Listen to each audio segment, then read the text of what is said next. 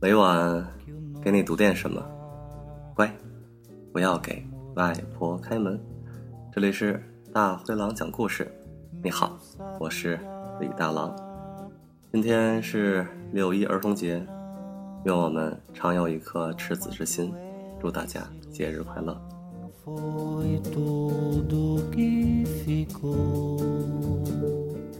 我们今天接着读《路内的敲头记》第十一回。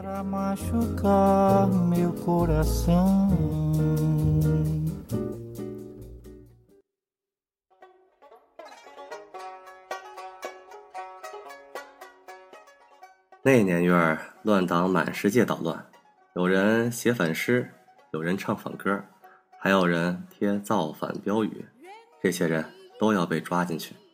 打成白痴，他们就不会捣乱了。有些乱党比较狡猾，专门教小孩唱造反童谣，什么“岁在乙丑，阉党当灭”。锦衣卫出去抓人，抓进来几百个扎辫子的小孩，有的还穿开裆裤，关在府里，好像儿童乐园。没办法，只能去叫他们的父母来赎人。可是这些小孩的父母都吓破了胆，生怕一露面就被逮进去，所以。一个都不出现，府里实在受不了小孩的哭闹，只得把他们都放了。锦衣卫虽然杀人如麻，但不能杀孩子，杀小孩那是契丹蛮子干的事儿，太残暴，会惹起全民造反，那可就麻烦了。乱党之中最麻烦的还不是上述这些，最麻烦的是拉枪杆子对干的乱党。这些人一不写诗，二不唱歌。举着铜锤就砸人脑袋，锦衣卫虽然凶横，脑袋也是骨肉做的，经不起两百多斤的兵器飞过来爆头。这会儿暴力派乱党的头子就是郭大锤，官府把郭大锤的画像贴在全国各处，谁能抓住他，赏银万两，加官三级。郭大锤的样子很好认，第一是个子高，第二是长得奇瘦。好像得了痨病一样，偏偏此人力大无穷，能举六百斤重的石狮子，能抡两百斤重的大锤，而且擅长飞檐走壁。官府要抓他，可着实不容易。暴力乱党当然不是剑客，剑客是不许过问政治的。反过来说，一个剑客要是和官府作对，那就成了暴力乱党，他的脑袋立刻就能值好多钱。方无忌与玉蝴蝶打了无数回合，从那一刻起，他就成了暴力乱党。这种人，首先被官府通缉，其次被剑客所鄙视，同时又受到其他诗歌派乱党的歧视，因为他们没文化，脑袋却是比诗人值钱多了。最后，老百姓也不喜欢这些人，他们半夜里在屋顶上跑来跑去，有时候铜锤不小心掉了。就能把房子砸一个大洞，这伙人还厚着脸皮跑到人家床边去捡大锤，连招呼都不打一个。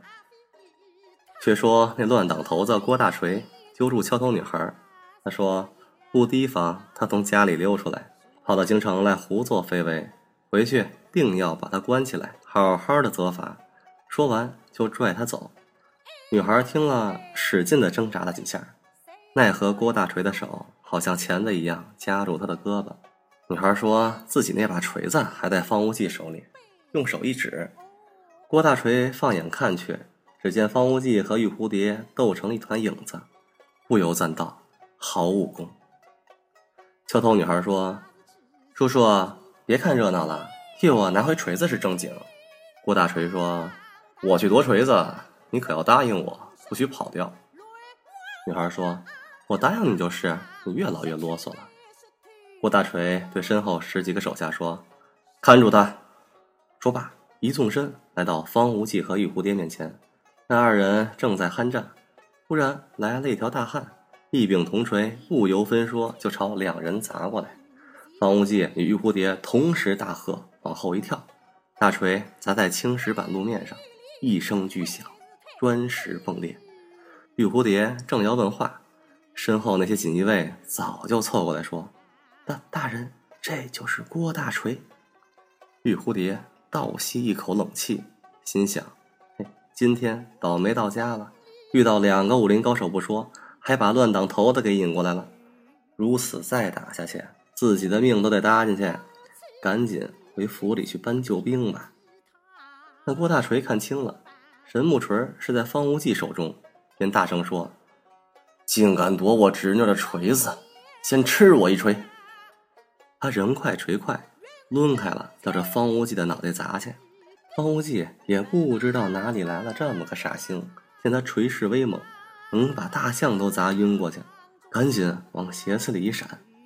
不料郭大锤人高手长，右手铜锤落空，左手顺势把方无忌的腰带抓住，往空中一举，竟把方无忌扔了出去。照方无忌的轻功，倘若是远远的抛他出去，必定能使一个鹞子翻身站稳脚跟。可是郭大锤比较损，他是像砸杯子一样把方无忌往地上灌。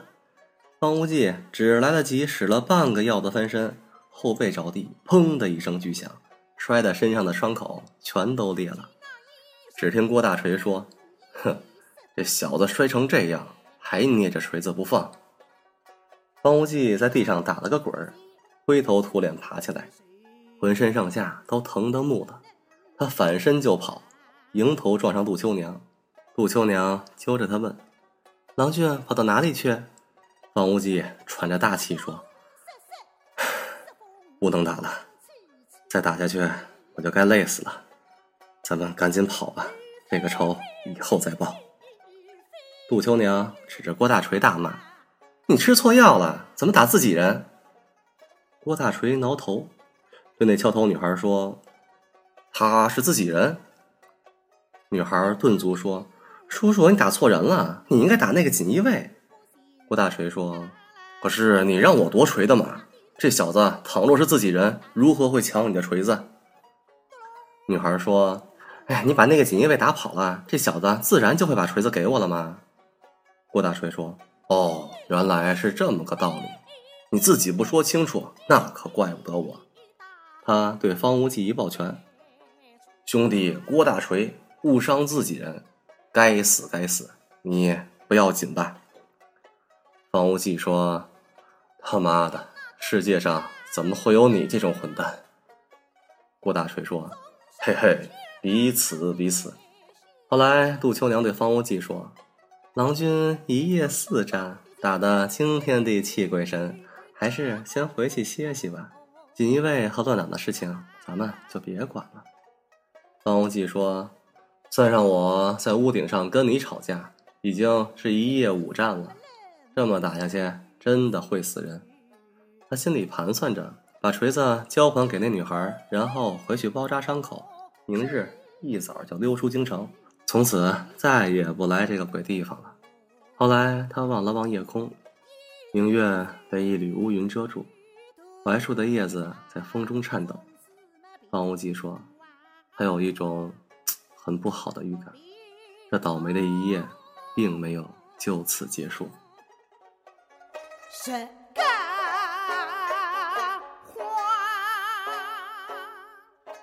只听屋顶上一声轻箫。一条白色的人影轻飘飘落定，月色洒在这人身上，有一层异样的光彩。这是一个女子，头发一直长到脚跟儿，而且是蓝色的头发。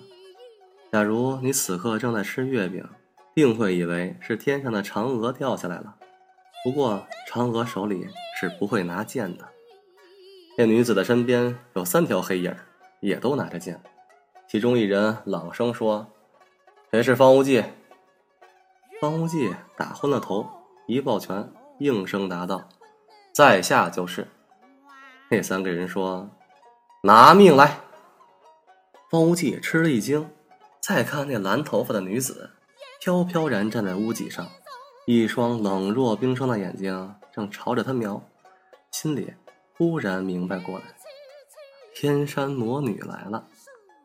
那三条黑影一起飘落在街中，和鬼王一样，他们都是身穿黑衣，头上罩着黑色布袋儿。方无忌想起鬼王自称是天山魔女座下四大护法之一，看这个样子，哼，这就是剩下那三个护法了。其中一人指着方无忌，森然说：“敢杀鬼王，受死！”说完，从腰里抽出一把黑沉沉的长剑。方无忌推开杜秋娘，右手执昆仑剑，左手的神木锤却藏在身后，打算出其不意敲他一锤。只听那敲头女孩说：“叔叔，敲他！”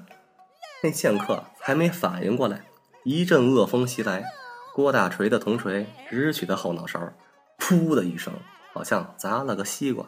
方无忌只见那人的脑袋忽然成了一颗大铜锤，尸体软软的挂下去，才露出郭大锤的身影。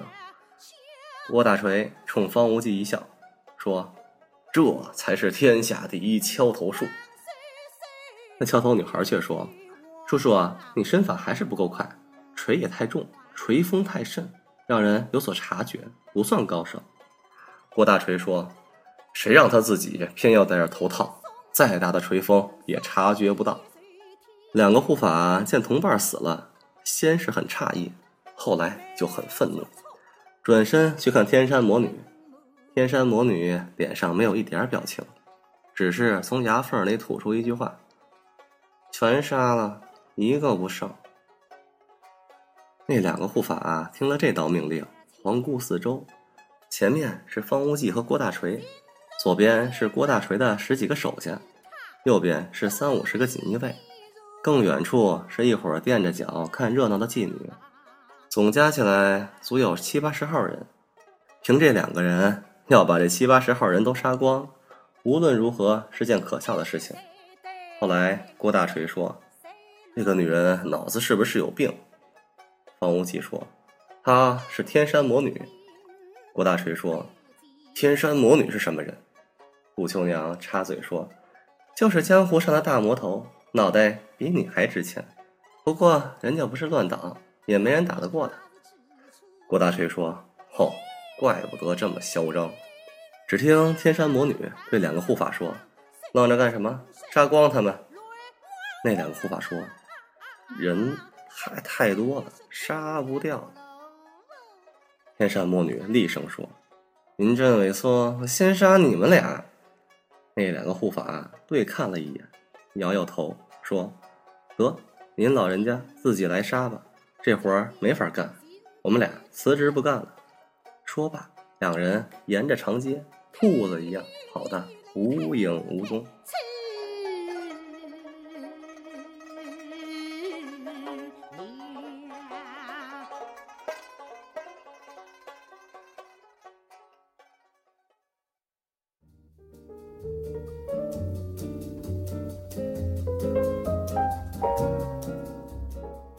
每晚给你读点什么，乖，不要给外婆开门。这里是大灰狼讲故事。我是李大郎，做个好梦，晚安。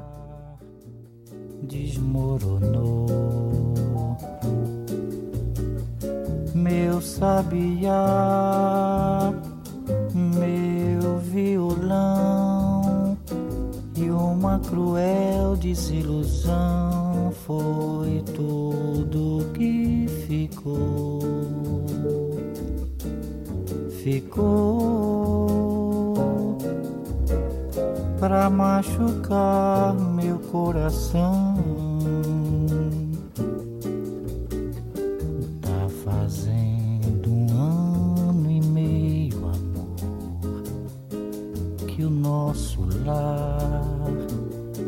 Desmoronou.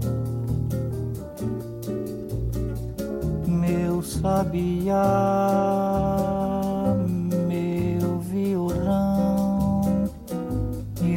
cruel desilusão foi tudo que ficou. Ficou pra machucar meu coração. Quem sabe não foi bem melhor assim melhor para você e melhor para mim. A vida é uma escola que a gente precisa aprender. A ciência de viver pra não sofrer.